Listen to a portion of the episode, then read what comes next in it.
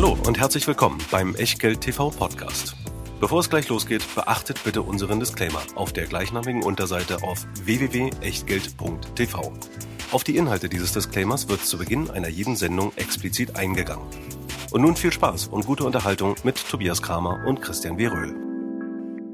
IPO-Wahnsinn. Immobilienanleger tragen so ein bisschen Trauer. Zwei Themen, über die es sich zu sprechen lohnt in der neuen Ausgabe von Echtgeld TV. Herzlich willkommen dazu und herzlich willkommen wie immer aus, dem, aus den Berliner Büros von Christian Viröl und von mir. Mein Name ist Tobias Kramer und zu zweit werden wir euch die nächsten zweimal 60 Minuten unterhalten. Für die, die in der Aufzeichnung dabei seid, heute der erste Teil in der Aufzeichnung und am 23.12. um 18 Uhr, also zur normalen Echtgeld TV Live-Zeit, kurz vor Weihnachten, kommen wir mit der zweiten Folge zum Thema Immobilien. Diese Folge heute unterteilen wir so ein bisschen. Wir gehen in das Immobilienthema rein, aber wir fangen vor allen Dingen damit an, was aktuell so alles an Merkwürdigen an den Börsen los ist. Bevor das aber passiert, ratet, womit wir anfangen. Richtig. Mit dem Disclaimer. Ja, hallo, natürlich, denn gerade bei dem, was an den Börsen gerade los ist, ist es uns doch wichtig, darauf hinzuweisen, alles das, was wir hier machen, ist keine Rechtsberatung, keine Anlageberatung, keine Steuerberatung und natürlich auch keine Aufforderung zum Kauf oder Verkauf von Wertpapieren. Wir tun hier unsere Meinungen kund und wem die nicht passen, der hat damit dann ein eigenes Problem. Auf jeden Fall, was ihr aus den Meinungen macht, das ist ganz allein eure Sache beziehungsweise euer Risiko. Wir können dafür nichts, irgendeine Gewähr übernehmen, schon gar keine Haftung für irgendwelche Vermögensschäden. Darüber hinaus auch keine Gewähr für Richtigkeit, Aktualität und Vollständigkeit der Unterlagen, die ihr natürlich auch zu dieser Sendung in Hülle und Fülle in der Echtgeld TV Lounge finden könnt. www.echtgeld.tv für diejenigen, die immer noch nicht dort angemeldet sind kostenlos registrieren lassen und nicht nur die Unterlagen bekommen, sondern auch die Einladungen zu den Live-Sendungen. Und wir fangen heute an mit den aktuellen Entwicklungen an dem Markt für Wertpapiere und insbesondere am IPO-Markt. Und man fühlt sich so ein bisschen zurückversetzt. Zurückversetzt in das Jahr 1999 also von daher sagt man nicht wie in dem alten, ich glaube, es war der O2-Werbespot, Christian, ist denn schon wieder Weihnachten? Nein, man sagt, ist denn schon wieder 99?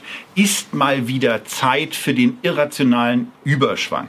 Und dazu ein kleiner geschichtlicher Einstieg. Dieser, dieser Begriff stammt aus einer Rede von Alan Greenspan. Das war früher mal der Chef der FED. Da, dem sind ja inzwischen ein paar Leute nachgefolgt. Und der hat in einer Ansprache gesagt, wie wissen wir, wann Vermögenswerte durch irrationalen Überschwang übermäßig aufgebläht und damit anfällig auf unerwartete und langgezogene Kontraktionen werden, ähnlich wie sie in Japan in den vergangenen zehn Jahren zu beobachten waren. Was war da passiert? Die Aktienmärkte haben eine Wahnsinnsrallye hingelegt und Alan Greenspan als Chef der Fed fühlte sich irgendwann bemüßigt, da etwas zu sagen. Und äh, wenn ihr jetzt diesen Screenshot, den wir gemacht haben, sehen könnt aus der Finanz- und Wirtschaft, die haben das 20-jährige Jubiläum dieser Rede in Erinnerung gerufen vor vier Jahren. Denn Alan Greenspan hat diese Rede gehalten 1996. Da war der Markt nämlich schon besonders heiß gelaufen, dachte er. Und hier mal ein Chart dazu, was dann eigentlich seit 96 passiert ist.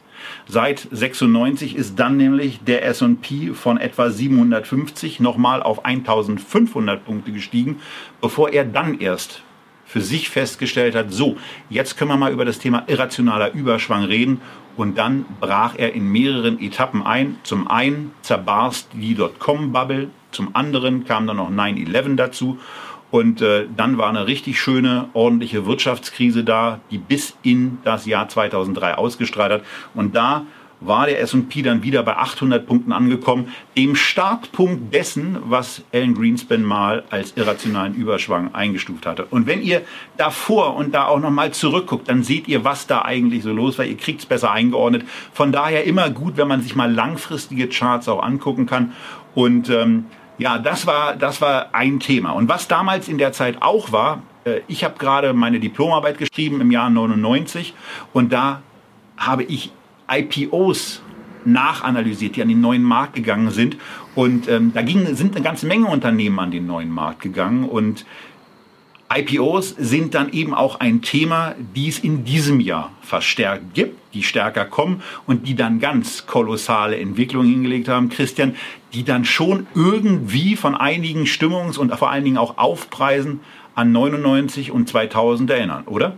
Ach, 99, das war doch alles ganz anders. Das war doch eine ganz andere Stimmung. Da war doch irgendwie viel mehr los. Also ich war ja 99 mittendrin statt nur dabei. Ja, weil du gerade ansprachst. IPOs am neuen Markt. Mai 1999 habe ich damals als Prokurist von Klingelko Dr. Demel den 100. Wert an den neuen Markt begleiten dürfen.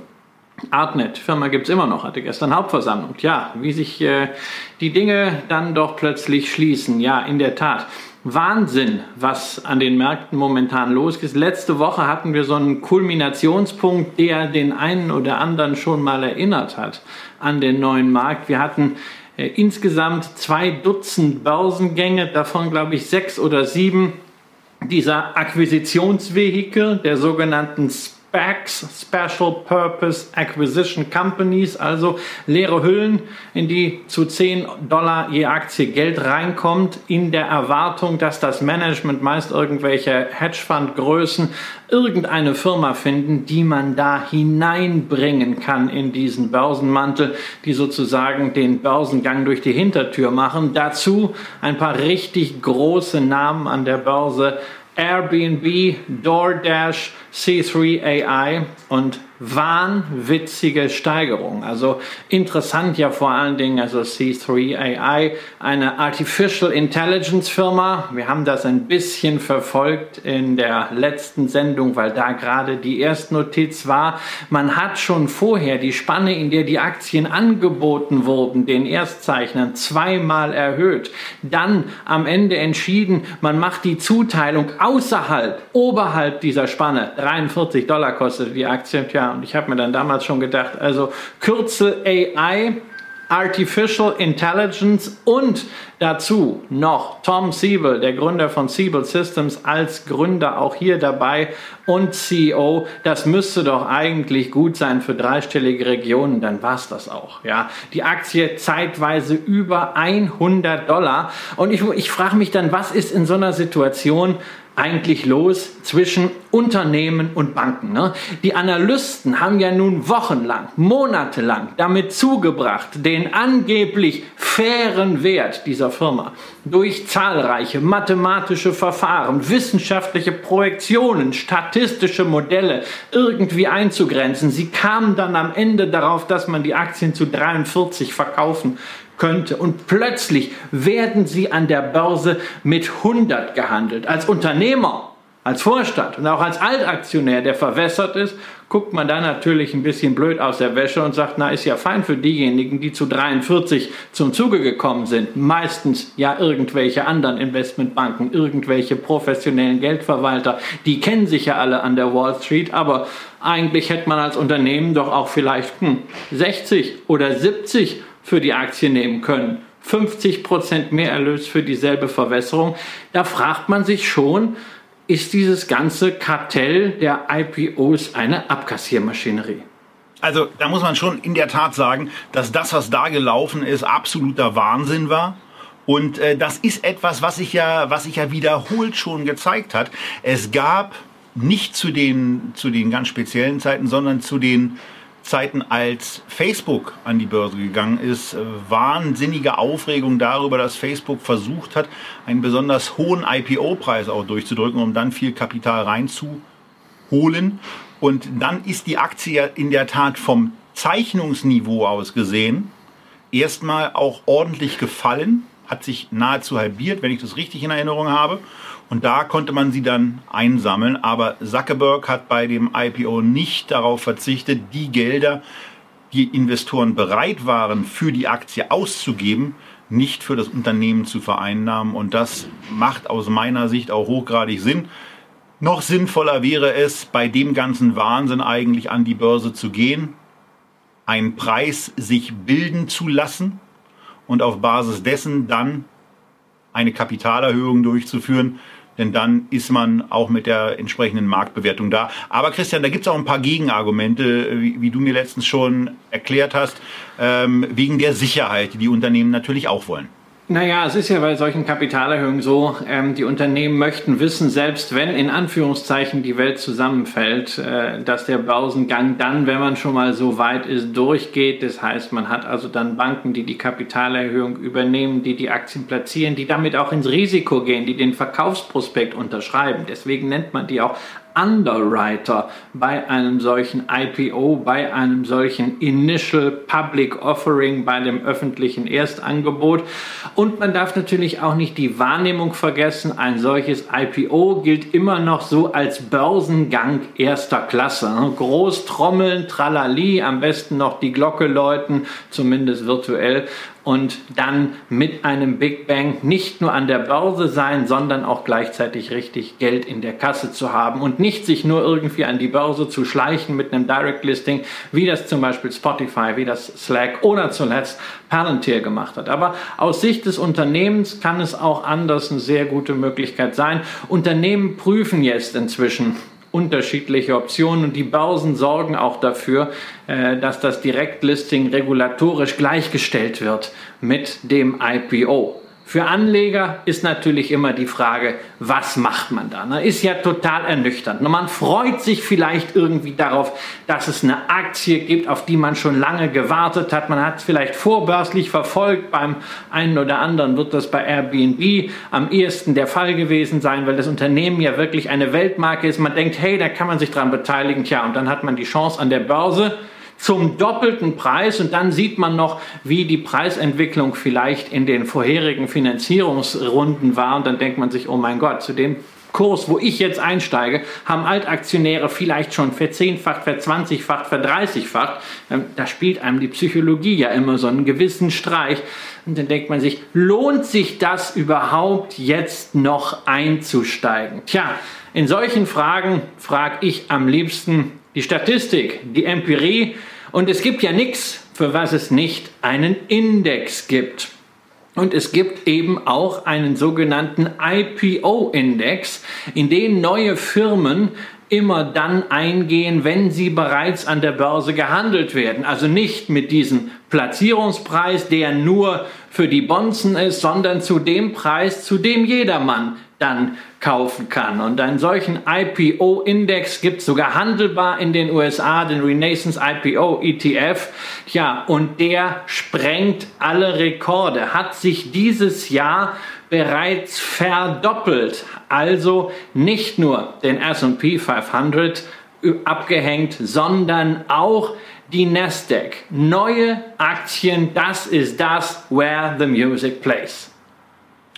Aber äh, das sieht eben nur auf den ersten Blick so schön aus, weil ähm, der Christian macht ja so eine Charts auch immer ganz geschickt. Ne? Also der fängt natürlich im Januar 2020 an und das sieht natürlich schon geil aus. Also erstmal geht's in die Grütze, wie alles im März in die Grütze gegangen ist und dann geht das Ding ab wie Schmidts Katze. Zieht, ähm, es zieht hoch, das ist, Wahnsinn, das, ist der, das ist der helle Wahnsinn. Und wenn du so etwas siehst, dann kommst du doch als Anleger darauf, dass du sagst, hey, Warum soll ich mich noch mit MSCI World, S&P, Nasdaq beschäftigen? Warum handle ich nicht einfach nur die heißen Neuemissionen? Hey, und alle, die in den letzten Wochen zum Beispiel Palantir gehandelt haben, auch wenn es ein Direktlisting waren, tja, die fühlen sich natürlich da auch bestätigt. Es gab viele, viele andere Titel, die großartig gelaufen sind. Aber trotzdem, Freunde, vorsichtig, denn das ist ein Ausschnitt. Das ist das Jahr 2020. Und das ist nicht nur der Beweis dafür, dass IPOs immer funktionieren. Ganz im Gegenteil, diesen Renaissance IPO ETF, der sich dieses Jahr verdoppelt hat, den gibt's schon eine Zeit lang. Den gibt's nämlich schon seit 2013 in den USA und lange Zeit hing er hinter dem S&P 500 fest. Die neuen Aktien wollte keiner so recht, zumindest nicht zu dem Preis, zu dem sie dann jeder kaufen konnte. Erst wirklich in diesem Corona-Jahr haben IPOs ihren langjährigen Rückstand gegenüber dem breiten Markt in einen Vorsprung verwandelt. Das heißt, es gibt kein Argument aus der Empirie dafür, dass neue Aktien immer besser laufen.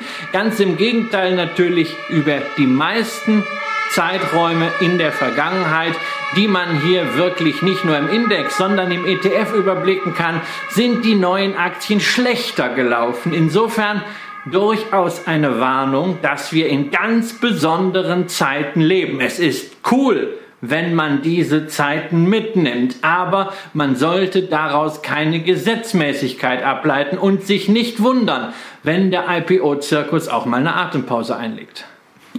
Und dann gibt es natürlich noch ein paar Auszüge aus der Vergangenheit, denn ähm, was Christian euch eben so schön mit dem Chart gezeigt hat, da gibt es natürlich auch sensationelle Hin Hinweise von Leuten, die es damals schon besser gewusst haben, dass irgendwelche Märkte auch zu hoch bewertet sind. Und ähm, wir kommentieren das ja immer auch mitunter ein bisschen unterschiedlich, Christian und ich. Ich bin ja selber auch der Meinung, dass Märkte sehr, sehr hoch bewertet sind, aber ähm, als jemand, der auch noch eine gewisse Restlebenszeit mitbringt, äh, heißt es eben, dass man sowas im Moment immer auch noch äh, aushalten kann. Denn wie das Jahr 2000 sehr, sehr schön gezeigt hat, oder vielmehr die Jahre nach dem, nach 1996, 97, 98, 99, als Alan Greenspan vom irrationalen Überschwang sprach, da sind die Märkte eben nochmal weitergelaufen und haben sich nochmal verdoppelt. Und das kann man auch nicht auf diesem Niveau ausschließen, dass in den nächsten zwei oder drei Jahren der Wahnsinn, den wir hier im Moment so ein bisschen identifizieren, nicht noch weitergeht. Und da, wo Wahnsinn ist, da gibt es natürlich auch warnende Stimmen. Und die gibt es eigentlich regelmäßig, Christian. Zum Beispiel eine aus 2014. Äh, das ist natürlich immer so. Also man, die warnenden Stimmen, die sind ja heute nicht mehr so kreativ wie damals äh, Greenspan. Ja, Irrational Exuberance, ja, irrationaler Überschwang. Hey, da ist noch mit Sprache gespielt worden. Was ist denn heute los, wenn irgendwo Kurse steigen? Das ist sofort immer ein Fall für den Urologen. Da heißt es nämlich gleich, da ist eine Blase. Ja? Wir haben alles Blasen, Blasen, Blasen. Aktienmarktblase, Immobilienmarktblase und jetzt natürlich IPO-Blase oder sowieso ganz allgemein die Tech-Blase, Tech-Bubble. Seit 2014 Bloomberg, CNBC regelmäßig alle paar Wochen irgendein durchaus reputierter Experte, der sagt, na, jetzt ist die Blase aber kurz vorm Platzen. Tja, dann legt euch bitte den Nasdaq oder den Nasdaq 100 Hybrid oder den iShares Digitalization oder whatever dagegen und ihr seht, das geht einfach weiter und weiter und weiter. Klar, irgendwann wird es mal einen dramatischen Einbruch geben, einen, der durchaus dramatischer ist als das, was wir kurzfristig im März gesehen haben. Nur von welchem Niveau, das wissen wir heute genauso wenig wie vor 25 Jahren damals bei Alan Greenspan. Folglich sollte man sich nicht allzu sehr davon ins Boxhorn jagen lassen, weder in die eine Richtung, dass man Wildparty macht, noch auf der anderen Seite ständig nach der Blase ruft. Man muss es im Depot für sich ein bisschen austarieren und da gehören natürlich günstige Werte genauso rein wie auch ein paar Stars, die dann vielleicht etwas teurer sind. Das kann man über ETFs machen. Wir haben euch zum Beispiel Digitalization ETFs gezeigt. Das kann man über aktiv gemanagte Fonds machen, wo vielleicht auch ein bisschen mehr Risikokontrolle dabei ist bei BitCapital, den Internet Leaders beispielsweise oder beim DLF Digital Leaders Fonds beispielsweise. Oder man macht es eben mit einzelnen Aktien. Tobias, bei den Aktien, die zuletzt so in den letzten drei, vier Monaten an die Börse gegangen äh, sind, ist denn da für dich was dabei, wo du sagst, also, hm, das könnte ich mir schon im Portfolio vorstellen? Ja, hundertprozentig. Hundertprozentig. Und ähm, die Aktie, wo ich auch in der Tat ein bisschen stinkig bin, wie sie mit ihren, mit ihren Kunden oder wie sie ja selber sagen, Geschäftspartnern umgegangen sind, ist Airbnb. Ich selber vermiete in Berlin, natürlich im Rahmen der gesetzlichen Bestimmungen, alles andere ist zu riskant, äh, eine Wohnung möbliert für Zeiträume äh, größer drei Monate Und das mache ich bevorzugt über Airbnb, weil die Abwicklung sehr, sehr einfach, sehr, sehr angenehm ist. Und wenn's, wenn ich unterwegs bin, dann gucke ich auch immer mal ganz gerne nach. Das äh, hat einmal in San Diego nicht so richtig gut geklappt. Das war eine Bruchbude. Äh, in Omaha hatte ich dieses Jahr eigentlich was ganz, ganz Tolles gebucht mit drei Freunden zusammen. Da hätten wir eine richtig tolle Absteige gehabt. Ähm, ja, hat leider nicht stattgefunden. Ähm, in Venedig war ich dieses Jahr in einem, in einem Airbnb. Das ist also grundsätzlich was Tolles. Es ist eine sensationell gute Firma. Das Produkt ist klasse. Ich verstehe es. Ich nutze es auf beiden Seiten. Und das wäre eine Aktie. Aber, Entschuldigung, es gibt einfach Grenzen äh, für einen Preis und den bin ich nicht bereit zu zahlen auf Basis des aktuell erreichten Unternehmenswerts. Wie sieht es bei dir aus? Wie weit muss es denn noch runtergehen, dass du sagst, es wird spannend? Halbieren. Also ungefähr in die Region des ehemaligen Börsengangs ja. IPO-Preises zur Erstzeichnung. Ja. Und wie ähm, was, du immer sagst. Von was für einem Potenzial gehst du aus bei Airbnb jetzt mal so auf zehn Jahre? Ah, weißt du, in dem Moment, in dem Moment, wo, wo ich eine Aktie für zu teuer halte, war, da beschäftige ich mich nicht so sehr mit, wohin kann es gehen. Das gucke ich mir dann an ähm, aber es gibt so viele interessante Unternehmen und so viele spannende Geschichten und es gibt so wenig Zeit, dass ich dann sage, damit kann ich mich dann beschäftigen. Ich habe letzte Woche, glaube ich, auch hier an dieser Stelle einen Artikel, den ich, den ich getwittert habe, empfohlen.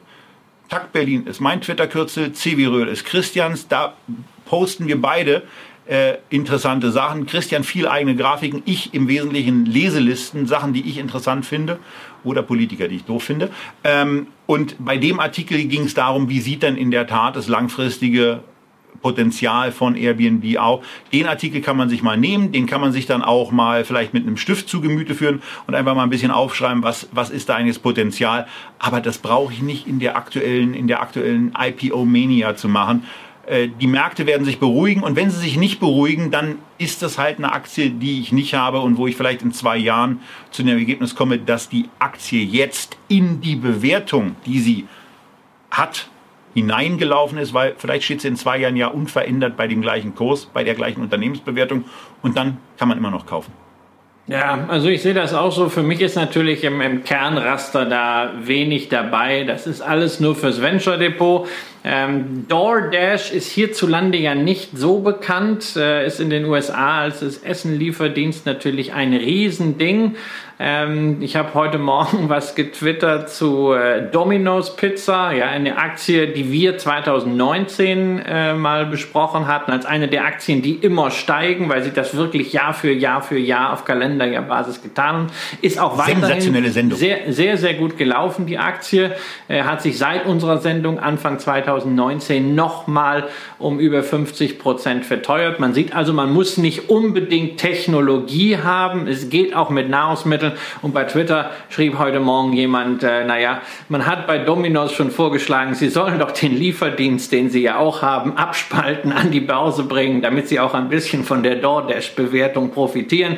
Ich habe dann gekontert, ob die Deutsche Post nicht vielleicht ihr Paketgeschäft auch äh, einzeln abspalten könnte, so als E-Commerce Enabling. Gibt vielleicht auch nochmal eine andere Bewertung. Und man kommt ja auf relativ kranke Ideen. Ich gucke mir fürs Venture Depot aber eigentlich nur eine Aktie an und das ist C3, äh, äh C3 AI, also Tom Siebel, die Artificial Intelligence Firma, ähm, weil es so ein bisschen für mich in die Richtung geht von Palantir, auch Big Data, nur eben nicht mit diesem gigantischen Integrations- und Individualisierungsprojektaufwand wie bei Palantir, sondern mehr in die Breite, deswegen vielleicht auch skalierbarer. Ich werde noch mal ein bisschen was dazu lesen, aber das ist mehr so Interesse meiner Entscheidung, die Aktie irgendwie ins Venture Depot zu packen. Äh, die ist eh schon gefallen und gucken wir mal, was der Kurs da noch macht. Auf jeden Fall, äh, es ist einfach spannend an dieser IPO-Mania und das hat sich in den letzten 20 Jahren nicht geändert.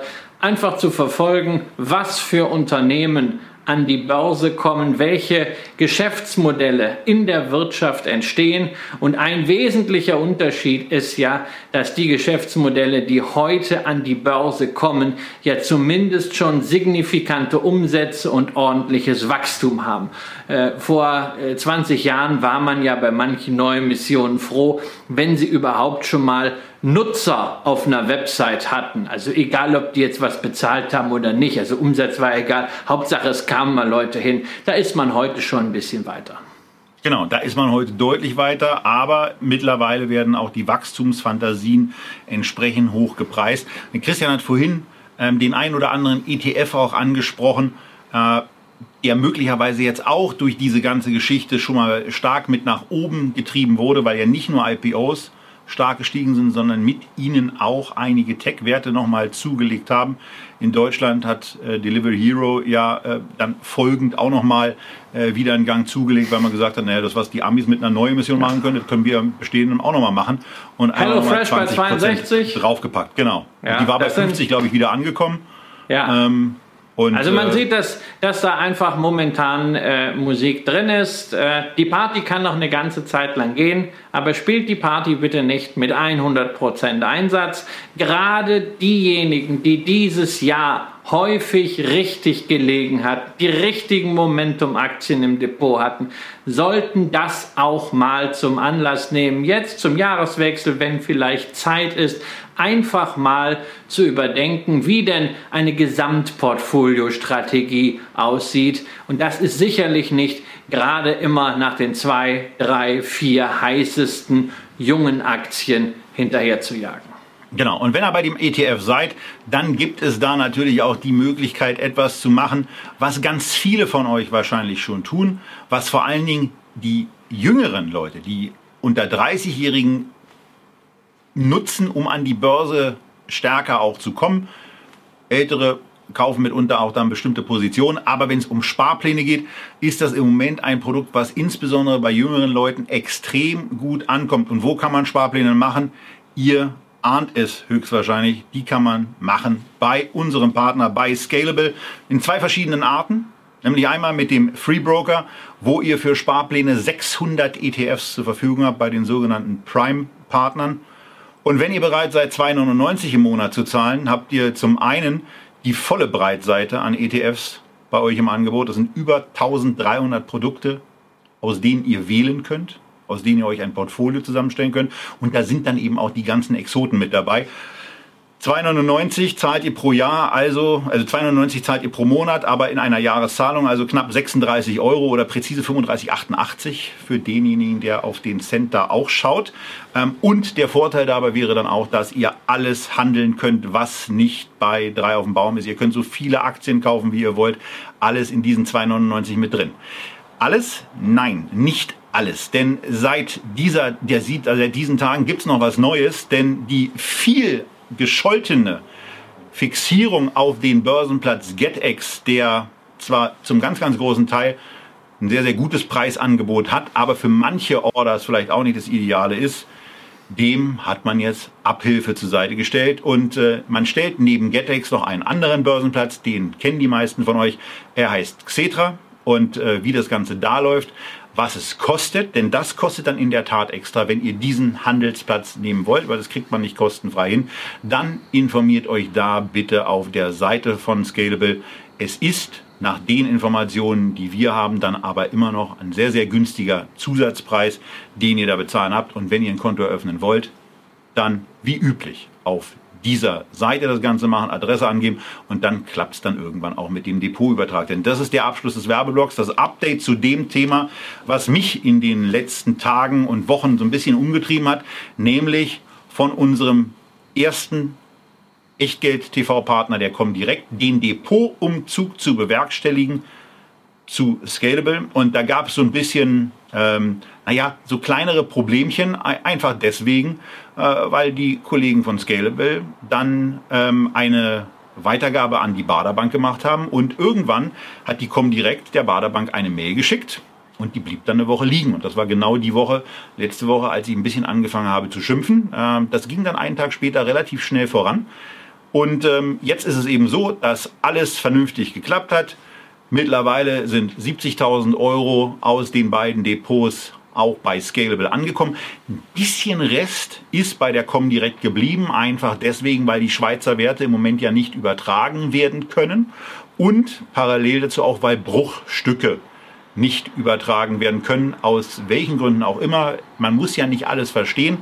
Ist auch nicht schlimm, denn wenn man ein Konto, wenn man ein Depotkonto irgendwann mal eröffnet hat, also wenn man diesen ganzen Hessel mit einer äh, Legitimationsprüfung, früher war das ja noch ein bisschen komplizierter, heute bei Scalable ist es wirklich mega einfach, dann möchte man das gar nicht mehr aufgeben. Und natürlich werde ich so auch mein Comdirect-Konto auf keinen Fall schließen, sondern bin da ganz entspannt, werde da demnächst noch ein paar andere Wertpapiere einliefern. Aber das, was wir jetzt hier regelmäßig auch angucken können, ist jetzt zu Hause angekommen und das Zuhause heißt das Scalable Broker Depot. Und ähm, ab einer der nächsten Folgen gucken wir da dann auch mal rein und gehen ein bisschen auch mal wieder die Einzelwerte durch, die es da so gibt. Und beim Thema Depotübertrag muss ich natürlich zum Abschluss noch eine Frage an Christian richten, denn der hatte ja auch einen Depotübertrag äh, mit einem anderen Wertpapier, nämlich der Pinterest. Ähm, wie sieht's denn da aus? Das ist ja, läuft ja zwischen anderen Banken, aber das Thema Depotübertrag ist ja schon etwas, was so ein bisschen auch bewegt, was auch mal so ein bisschen aufregen kann. Wie ist dein Stand beim Pinterest-Übertrag? Kein, kein, neuer, kein neuer Status. Ja, die Aktien sind bei der einen Bank draußen, bei der anderen Bank äh, nicht äh, vorhanden und äh, die eine Bank meldet sich gar nicht, ist auch nicht äh, erreichbar, ruft auch nicht zurück. Äh, und mit der anderen Bank habe ich gesprochen, die haben äh, sich bei mir gemeldet wegen eines Falles, der schon im August August erledigt wurde. Äh, aber ich dachte, naja, wenn ich jetzt gerade mal jemanden äh, da dran habe, dann äh, kann ich ja auch mal nachfragen. Er sagt ja, ja, das sehe ich hier und da arbeiten die Kollegen noch dran, aber das wird noch etwas dauern. Ja, also gerade zum Jahresende ist, was Depotüberträge angeht, generell Wertpapierabwicklung angeht die Lage noch viel schlimmer als sonst. Insofern sei froh, dass das mit dem Übertrag insoweit geklappt hat. Und das ist natürlich mit den Bruchstücken äh, vom Übertrag nicht so einfach ist. Das ist natürlich völlig logisch, weil Aktien sind nicht dafür da, dass man sie in Bruchstücken handelt, ja, sondern du äh, hast in der Globalokunde, in der Wertpapierabwicklung keine Bruchstücke, sondern die Bruchstücke werden äh, erworben auf Basis der Bank. Das ist ein Thema zwischen dir und der Bank. Das hat dann nichts mit der Globalokunde zu tun und deswegen, die können ja nicht das eine Verhältnis übertragen auf das andere Verhältnis und insofern muss das aufgelöst werden. All das würde einfacher gehen, wenn man das mal auf eine Blockchain packen würde. Aber es ist ja häufig so, man unterschätzt äh, die Wucht von technologischen Revolutionen, aber überschätzt manchmal die Schnelligkeit. Es wird noch ein bisschen dauern, aber sobald es in Gang kommt, wird das einfacher. Disruptive Kräfte lassen sich auf Dauer nicht aufhalten. Und das trifft eigentlich auch das zweite Thema dieser Sendung, was ja plötzlich auch von Disruption getroffen wurde. Man hat das die letzten Jahre immer mal wieder erörtert, aber an sich gedacht, na ja, also Betongold ist sicher, nur jetzt in der Corona-Krise hat man gemerkt, Betongold mag sicher sein, aber was denn wirklich Betongold ist und was vielleicht Steinschrott ist, darüber lässt sich diskutieren. Das macht ihr sehr häufig Deswegen ein Update von uns rund um das Thema Immobilienaktien. Starten wollen wir dabei tja, mit dem Granddaddy der Immobilien-ETFs, mit dem iShares Developed Property Yield. Wer Immobilien über einen ETF kaufen möchte, ja, der entscheidet sich in aller Regel für dieses Produkt von iShares. 1,75 Milliarden Euro sind drin. Wenn man dann noch die speziellen Regions-ETF für Europa, für die USA und für Asien dazu zählt, sind in dem gesamten Konzept 4,3 Milliarden investiert. Das sind mehr als 85 Prozent dessen, was der gesamte ETF-Markt hierzulande im Immobilienbereich zu liefern hat. Ist also sozusagen der Standard. Tobias, deine Meinung dazu? Ja, also, ähm, das wird jetzt vielleicht nicht so ausnehmend nett, ähm, weil ich würde, muss ganz ehrlich sagen, ich würde mir dieses Produkt nicht kaufen. Mir ist das, äh, mir ist der ETF A zu teuer, 0,59 Prozent bei immerhin 1,75 Milliarden Assets under Management, die in dieser Tranche drin sind, bedeuten, und ich gönne das denen durchaus, bedeutet einfach mal 10 Millionen Einnahme. Aber dafür, dass es jetzt auch nicht so eine komplexe und neuartige Geschichte ist, finde ich persönlich 0,59 Prozent einfach zu viel. Problem Nummer eins. Problem Nummer zwei ist, das habe ich ja öfter, ähm, dass mir der US-Anteil mit 0, äh, mit, mit 55,4, mit 54,5 Prozent so rum zu hoch ist. Das würde ich nicht gerne haben wollen. Das kann man natürlich auch durch Alternativen, die wir ja auch in dieser und in der kommenden Sendung so ein bisschen erörtert werden, ausgleichen. Aber für so ein, für so ein Immobilien-Standalone-Investment wäre mir persönlich der US-Anteil mit knapp 55 Prozent eben einfach zu hoch.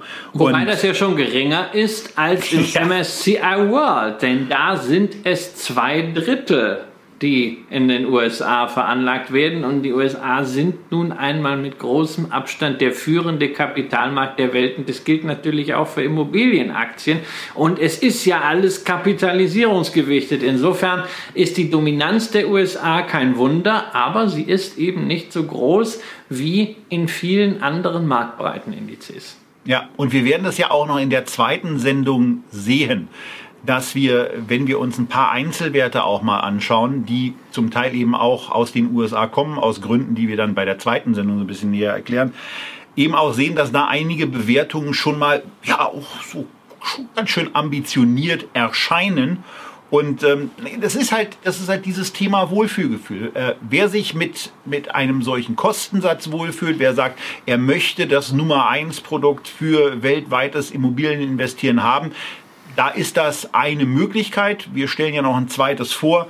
Bei mir ist es eben so, ähm, dass ich, dass ich aus den beiden Gründen schon sage, äh, das gefällt mir nicht. Und äh, dann, dann kam noch was dazu, lustigerweise. Da kann Christian aber auch sagen, ob das beim zweiten Produkt auch so ist. Aber es gibt eine relativ wichtige Abgrenzung zwischen REITs, die in diesem ETF auch kräftig gewichtet sind, und Aktien, Christian. Und das spielt für deutsche Anleger deswegen eine Rolle, weil da der deutschen Lieblingsthema mit tangiert wird, die ja, ja. Steuer. Ja, ja, die Steuer ist natürlich bei diesen Produkten ein Thema. Das ist noch nicht lange so. Das ist erst seitdem wir eine Änderung beim Investmentsteuergesetz haben, seitdem wir die Möglichkeit haben zur Teilfreistellung von Erträgen.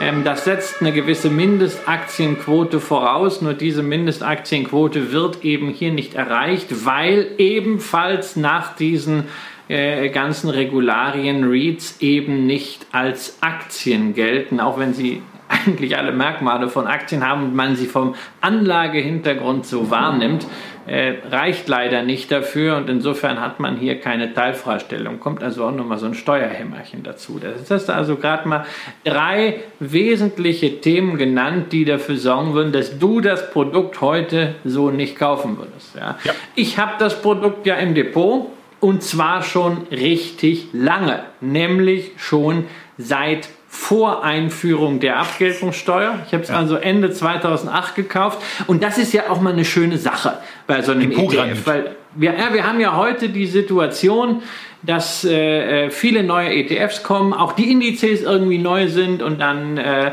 machen wir hier irgendwelche Charts, zeigen Wertentwicklung, die sind zwei, drei, vier Jahre. Ja, manchmal haben wir irgendwelche Indizes, die sind dann vielleicht zurückgerechnet, aber nicht in freier Wildbahn gewesen. Das Schöne hier ja ist bei diesem iShares Developed Property Yield, dass der Fonds wirklich schon im Oktober 2006 aufgelegt wurde. Und dass er in dieser Zeit sozusagen in freier Wildbahn schon eine ganze Menge erlebt hat, nämlich als allererstes natürlich den Absturz während der Finanzkrise, die ja ihren Ursprung hatte im Immobilienmarkt. Deswegen ging es damals rasant runter. Über zwei Drittel hat der Fonds mal seit Auflegung verloren. Tja, damals Ende 2008 hatte ich das Glück mit dem Steuerargument, ne, wir hatten es ja damals gesagt, wenn er jetzt investiert, dann bleibt das alle Ewigkeiten steuerfrei. Pustekuchen, Schäuble hat uns später dann Stinkefinger gezeigt, aber ich habe zumindest damals auf einem sehr, sehr schönen Niveau äh, investiert. Ich wollte damals in mein Portfolio auf jeden Fall zusätzlich so zu physischen Immobilien, Immobilienaktien mit aufnehmen. Riesig breite Diversifikation mit einer Immobilienaktie, einer einzelnen Immobilienaktie kannst du schon auf Tausende von Objekten, egal ob Privat, Wohnen, Gewerbe, Industrie streuen, das Ganze dann bei 300 Werten, hat mich einfach überzeugt, ich gesagt, komm, einfach diese Asset-Klasse komplett erschlagen mit diesem Fonds, global, fand ich auch gut. Und ich muss auch zugeben, damals, es gab ja nicht so viel anderes. Ne? Ich wollte gerade sagen, das ist doch der 12, wesentliche Punkt. Die Alternativen über waren Jahre her, genau. Es gab, es gab keine Alternativen. Folglich habe ich das gemacht und bei dem Einstiegskurs, meine Güte, ich habe den Fonds natürlich seitdem immer lieb. Er zahlt schöne Dividenden in Bezug auf den Einstiegskurs sind das irgendwie, ist das irgendwie eine Rendite, die zweistellig ist. Das macht richtig Freude. Ähm, aber ich muss natürlich auch zugeben, dass äh, über die Jahre so eine gewisse Entfremdung zwischen mir und dem Fonds eingesetzt hat. Insbesondere natürlich in der letzten Zeit seit der Corona-Krise, denn da war von Betongold hier nicht mehr viel zu spüren, während die Märkte insgesamt, also MSCI, S&P 500, leicht über ihren Hochs vom Februar sind oder wie MSCI World so ein bisschen drunter, hängt hier der internationale Immobilienindex 25 Prozent unter seinem Hoch vom Februar. Und das ist natürlich mal eine Ansage. Ne? Ja, und das wird auch eine Zahl sein, die uns während dieser Sendungen, die wir zu, wo wir, wo wir jetzt mit den Immobilien äh, gestartet sind, immer wieder beschäftigen wird. Der ETF ist 44 Prozent in der Spitze ins Minus gegangen. Das ist übrigens noch nicht das Schlimmste, was er seit 2008 geschafft hat. Wenn ihr die Möglichkeit habt, euch diesen Chart anzugucken, und für die Podcast-Hörer sage ich natürlich wie immer, rechts ranfahren. Und wenn ihr da gerade seid, dann könnt ihr auch gleich diesen Podcast beurteilen. Fünf Sterne wären klasse, danke. Äh, dann seht ihr, dass es da richtig in den Keller ging. 60 Prozent naja, bis auf 0,1 hat er, hat er das Minus geschafft, was er dann aber auch einigermaßen zügig wieder aufgeholt hat. Und Christian hat ja gesagt, ähm, er hatte eben das Glück des zeitlich optim, nahezu optimalen Investments. Er musste einen etwas ruhigen, unruhigen März 2009 durchstehen. Den mussten viele durchstehen, aber wenn man den dann durchgestanden hat, dann konnte man sich über über zehn Jahre quasi steigende Kurse freuen mit der Einschränkung, was dann zum Jahresstart passiert ist. 44 Prozent ging es ins Minus, die Erholung setzte ein und jetzt ist er 25 Prozent im Minus. Damit ich nicht nur Negatives über diesen äh, ETF gesagt habe, will ich zumindest noch loswerden, dass dieses Produkt 348 Einzelwerte drin hat im Depot. Das ist natürlich schon etwas, was auch gegenüber dem zweiten Produkt, was wir euch vorstellen werden, äh, das äh, ja dreieinhalb Mal so viel ähm, Position darstellt und die Top 10 Positionen haben eben nur 22 Prozent. Das ist zumindest eine, äh, eine nicht besonders hohe Gewichtung dieser, dieser Top Stocks. Aber naja, wir kommen, wir kommen ja noch dazu, äh, dass es noch was Interessanteres gibt. Christian? Ist das wirklich, ist das wirklich ein Vorteil? Ich frage mich inzwischen wirklich, ist diese Breite wirklich ein Vorteil? Oder, um das Ganze nochmal eine Ebene höher zu hängen, kann man wirklich noch davon sagen, dass Immobilienaktien eine irgendwie homogene Assetklasse sind, so wie sie das vor zehn Jahren, als ich eingestiegen bin, mal waren. Natürlich, es gab immer unterschiedliche Trends. Mal lief das eine besser, mal lief das andere besser. Aber in Summe hat man gesagt, naja, Leute werden hier weiter irgendwie shoppen gehen, Leute werden ins Hotel gehen, äh, im Büro arbeiten und wohnen müssen sie auch. Also packen wir das alles mal in ein Produkt zusammen. Funktioniert ja wunderbar. Wird das noch so sein? Man fragt sich das ernsthaft. Wir haben das in den letzten Jahren schon gesehen.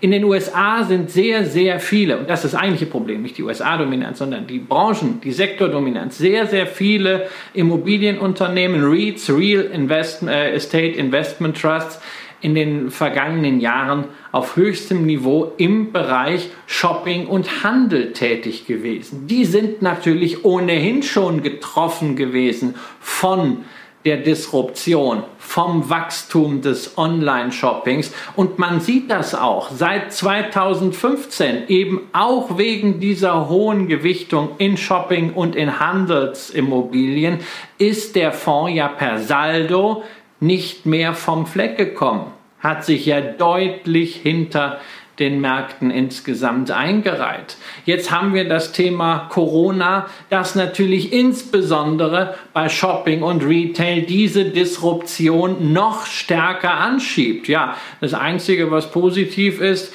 durch die immensen Kursverluste. Und wir hatten ein Beispiel, nämlich Tanger Factory Outlets, bei diesen Shopping-Immobilienaktien ähm, ist deren Gewicht nicht mehr ganz so hoch, wie es mal war. Aber Simon Property Group, der große große Mallbetreiber, war über Jahre das Schwergewicht. Und das hat natürlich auf dem Index gelastet. Und nach wie vor sind viele Shoppingwerte da drin, vor allen Dingen aus den USA, aber dann natürlich auch sowas wie hier in Europa, eine Unibail Rodamco. Ähm, dann steht neuerdings ein Fragezeichen hinter Office. Ja, wir reden ganz viel über das Homeoffice. Natürlich werden Firmen weiterhin Büroräumlichkeiten haben, aber vielleicht werden die ein bisschen kleiner, weil man irgendwelche Shared-Konzepte fährt. Vielleicht hat man sich an der einen oder anderen Stelle, gerade in prestigiösen Lagen, beispielsweise in New York, ja etwas verschätzt, was die künftige Nachfrage nach Büroraum angeht. Und das könnte bedeuten, dass auch dort weitere Wertberechtigungen drohen, beziehungsweise dass zumindest der Umstand, dass diese Firmen sich vielfach nicht wirklich vom Corona-Schock erholt haben im Kurs, dass das durchaus realistisch ist. Ja, und Hotel REITs, ja, natürlich, Reisen wird wiederkommen. Mit Hotel REITs ist eigentlich schon in den letzten Jahren, als Tourismus geboomt hat, nicht wirklich Geld verdient worden. Insofern haben wir hier unter der Oberfläche Betongold doch wirklich zahlreiche Problembären und hinzu kommt, dass die auch teilweise noch richtig schwierig zu identifizieren sind. Wenn man nämlich in den Fonds reinschaut, in die Segmentierung der einzelnen Immobilienklassen, dann steht da zum Beispiel in der iShares Statistik Industrial REITs. Tja, was sind Industrial REITs? Das kann alles Mögliche sein. Da können Office-Immobilien dahinter stecken, also Büros. Da können Logistikimmobilien dahinter stecken oder auch Rechenzentren. Das heißt, damit man wirklich einen Eindruck davon bekommt, wo sind hier die Chancen und wo sind die Risiken im Fonds aggregiert, muss man bei 348 Werten und dieser breiten Streuung auch was die Einzelgewichtung angeht, sehr, sehr tief in die Analyse reingehen, sodass man am Ende aber auf jeden Fall feststellt, da sind viele Fußlahme dabei. Ja. Und jetzt muss man ja sagen, wenn man dieses, dieses Thema, dieses Thema ähm, Streuung oder auch eine, eine entsprechende Höhergewichtung von einzelnen Positionen, das kann ja jeder für sich selber entscheiden. Das kann jeder für sich selber machen. Das kann er im Übrigen auch regional machen, denn Während wir euch hier eine globale Möglichkeit vorstellen zu investieren, gibt es aus dieser Produktfamilie auch noch einzelne Märkte. Also man kann in Asien, man kann in Europa oder man kann eben auch in den USA investieren. Und wenn ihr die Sachen mal vergleichend euch anschaut, dann seht ihr, wer vor allen Dingen dafür gesorgt hat, dass diese Entwicklung des globalen Ansatzes so gut funktioniert. Das waren nämlich genau die USA, die diesen Index im Grunde genommen gezogen haben. Europa ist leicht drunter und was sich am Immobil bei Immobilienaktien eben wirklich schlecht entwickelt hat, im Vergleich zu den anderen Teilmärkten, ist Asien. Woran liegt das aus deiner Sicht, Christian? Ja, und zwar Asien wirklich dauerhaft schlecht. Das ist nicht äh, kurzfristig, sondern das ist ein sehr, sehr langfristiger Trend. Man sollte hier immer bedenken, wir reden hier über Developed Asia. Also wir reden über die entwickelten Märkte in Asien. Das heißt insbesondere Hongkong, und vor allem Japan. Japan ist seit äh, 20 Jahren ein Land, was geplagt wird von der Deflation. Das ist nicht so unbedingt das richtige äh, Umfeld gewesen für äh, Immobilienwerte. Ähm, dort wurden natürlich auch immer noch im gewerblichen Bereich gewisse Nachwehen, zumindest auf psychologischer Sicht, äh, äh der, der, großen Immobilienblase von 1990 äh, ähm, fortgesetzt. Und ja, Hongkong ist natürlich auch ein sehr, sehr spezielles Pflaster, weil dort äh, schon einige Magnaten ansässig sind, die einen sehr, sehr heißen Reifen fahren. Das lohnt sich dann vielleicht für einzelne Geschäfte, aber Shareholder Value wird auf diese Art und Weise nicht geschaffen. Dazu kommt äh, die demografische Struktur in Japan äh, ist jetzt auch nicht so großartig günstig. Die politischen Aussichten in Hongkong sind nicht so toll. Von China, von dem Gateway hat man bei dem Immobilienindex nicht viel. Tja, und dann kommt halt ein bisschen Singapur und Australien dazu. Das sind alles feine Länder und äh, es gibt dort auch wirklich gute Immobilienwerte, einzelne, aber die schlagen halt auf einen solchen Index dann nicht durch. Und deswegen also ein asiatischer Immobilienfonds, das hört sich ganz toll an, aber wenn man so etwas machen möchte, dann müssen wir eigentlich in die Länder gehen, wo wirklich Wachstum ist, ähm, die natürlich dann auch riskanter sind, also zum Beispiel China oder auch äh, Vietnam.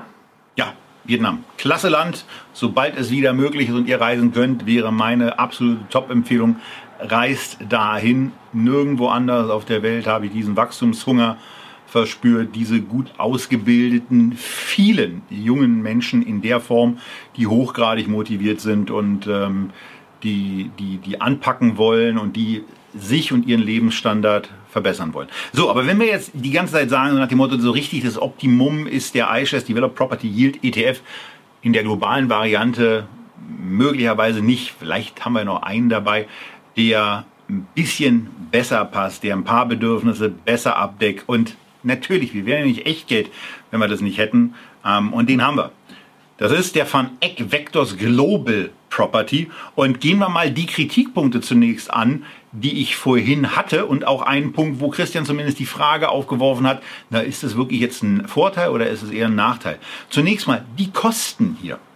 0,2 Prozent, auch noch bei einem sehr, sehr niedrigen ausstehenden Volumen. Also da kann Van Eck schon noch ein bisschen was tun. 96 Millionen sind im Fondsvermögen. Damit nimmt die Fondsgesellschaft also auf der Basis gerade mal 192.000 Euro pro Jahr ein da könnte eigentlich auch mal dem Fondsmanagement und der Gesellschaft eine Weihnachtskarte schicken, um, um die aufzumuntern, dass sie das weitermachen. Und äh, bei, bei 10 Millionen im Moment Ertrag bei dem, bei dem iShares-Produkt braucht man keine Weihnachtskarten schicken, da sollten die euch Weihnachtskarten schicken. So, also das, das Thema der Kosten ist hier deutlich besser.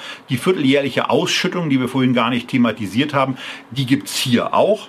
Ähm, also das sieht schon mal ganz gut aus. Natürlich hat dieses Produkt noch nicht so einen Track Record wie das iShares Produkt.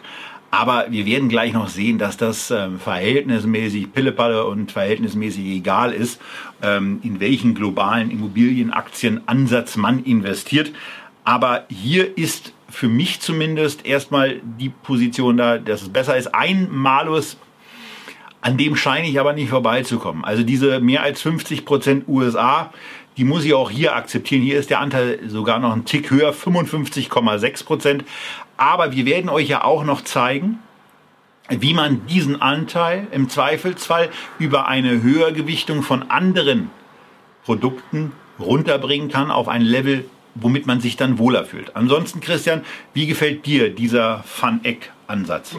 Ich habe ja nichts gegen die USA. Also man hat sich hier bei dem äh, Ansatz von Van Eck, hinter dem übrigens der Global äh, Real Estate Index äh, äh steht, äh, mit, mit den 100 Werten, eigentlich etwas einfallen lassen, was wir von einem anderen Van Eck Produkt kennen, äh, nämlich eine ähm, Gewichtung auf einzelne Regionen, Nordamerika, Europa und Asien, maximal 40 Werte aus Nordamerika, maximal 30 aus den anderen beiden Regionen.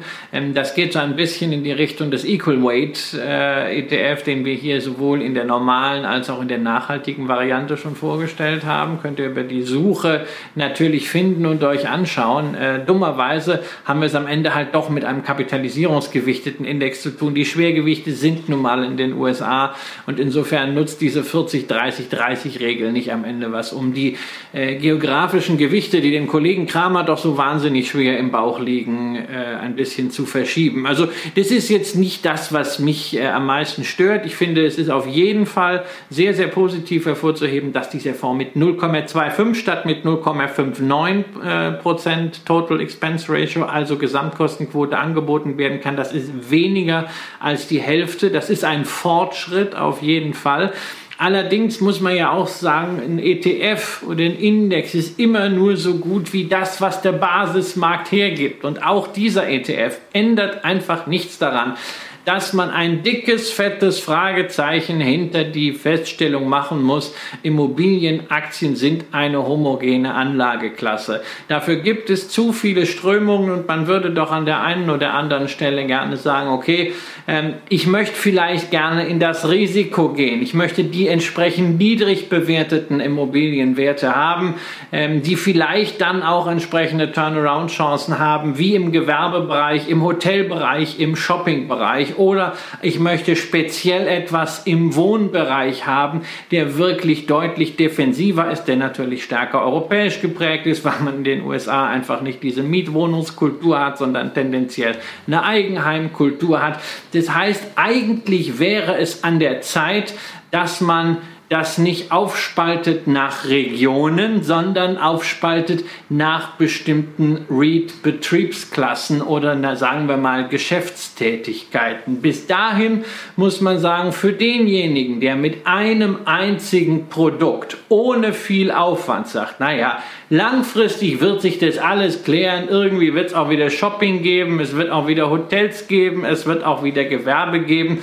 Und irgendwann kommt das alles ins Lot und ich möchte einfach breit dieses Thema Immobilienaktien abdecken, insbesondere weil ich vielleicht schon Immobilien physisch irgendwo habe und ich möchte einfach mal das Risiko ein bisschen verteilen auf andere Länder, auf andere Arten. Hey, in dieser Situation ist der Van Eck eine großartige Möglichkeit, aber aus anlagetechnischer Sicht für denjenigen, der von seinem Portfolio ein bisschen mehr erwartet, der eine stärkere Meinung ausprägen will, ist es einfach zu wenig, gerade in diesen Zeiten.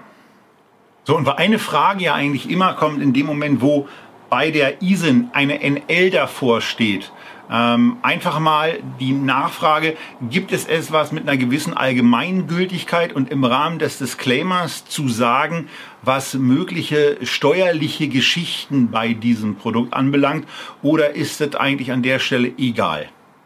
Das ist an dieser Stelle auch egal. Also NL heißt nur, dass der Fonds in den Niederlanden zugelassen ist.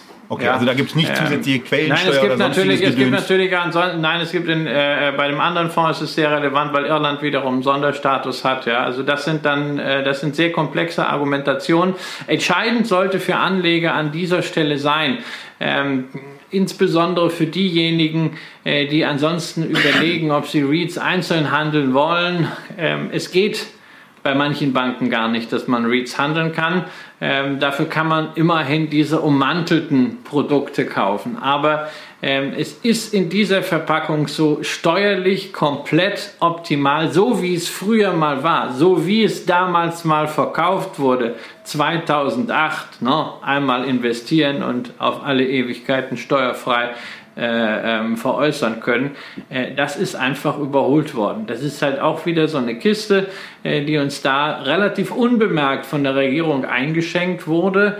Ähm, da hat es, anders als jetzt zum Beispiel beim aktuellen Jahressteuergesetz zum Thema Verlustverrechnung, kein großes Aufhebens drum gegeben, weil man gesagt hat, das trifft sowieso wieder nur die Reichen, aber war letztendlich nur wieder ein Teil dieser Kampagne dieser Regierung gegen private Geldanlage. So, und was man bei diesem äh, Van Eck ansonsten noch, um das, um das Ganze abzurunden, äh, noch sagen kann, ich hatte vorhin gesagt, das werde ich ein bisschen öfter jetzt machen.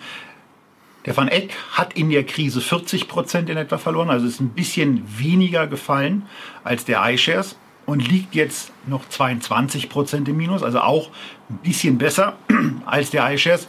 Äh, wir haben hier 100 Einzelwerte im Portfolio enthalten und ähm, ja, das ist eben die, die, die, die, Ab, äh, die Änderung. Verdammt, was habe ich denn jetzt für einen Frosch im Hals, den weitergehen Aber sollte? Es, aber es, es, ist ja nicht, es, ist ja nicht, der ein, es ist ja nicht der einzige äh, ähm, Immobilienfonds. Wie gesagt, es gibt noch andere weltweite Immobilienfonds und natürlich, wenn wir jetzt über den iShares Developed Property Yield gesprochen haben, den volumenstärksten, dann den günstigsten, den von Van Eck, gibt es ja noch was von HSBC und zum Beispiel von State Street, von Spider. Das sind auch Fonds, für die dasselbe gilt, aber natürlich wird von euch die Frage kommen, ja, warum habt ihr denn die nicht vorgestellt? Die müsste man doch auch, ja, müsste man vielleicht, aber eigentlich auch nicht, denn die Probleme sind im Kern dieselben und die Wertentwicklung, die rauskommt, ist auch dieselbe für diejenigen, die die Charts sich anschauen können hier mal in einer Version von Extra ETF vom großen ETF-Portal.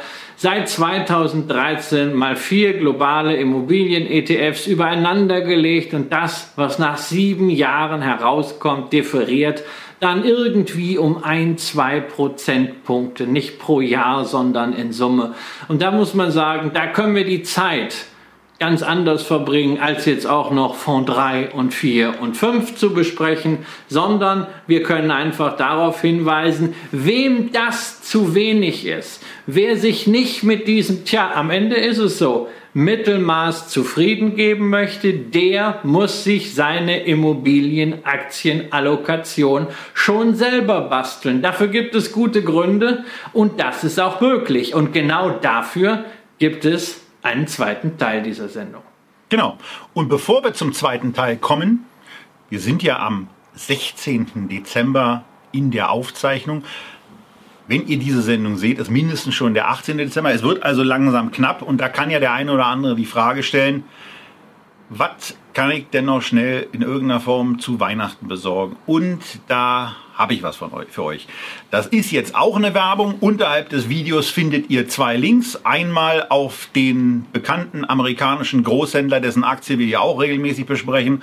Und die andere Seite ist die Buchseite, Buchshop-Seite, die mir von der Autorin dieses Buches nahegelegt worden ist. Und das Buch heißt Warren Buffett, der Jahrhundertkapitalist. Ich habe das schon mal vorgestellt, als ich in Omaha war im Jahr 2018 und mit Gisela Bauer, der Autorin dieses Buches, ein Gespräch im Nebraska Furniture Mart geführt habe, wo wir einen Spaziergang durch den Markt gemacht haben, über dieses Buch gesprochen haben und parallel dazu dann auch noch den Geschäftsführer des Nebraska Furniture Marts gesprochen haben. Wenn ihr euch das angucken wollt, auch das Video wird unterhalb dieses Videos verlinkt sein.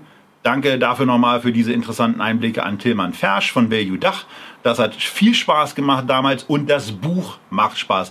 Denn endlich ist es auch für den faulen Kramer als Hörbuch erschienen.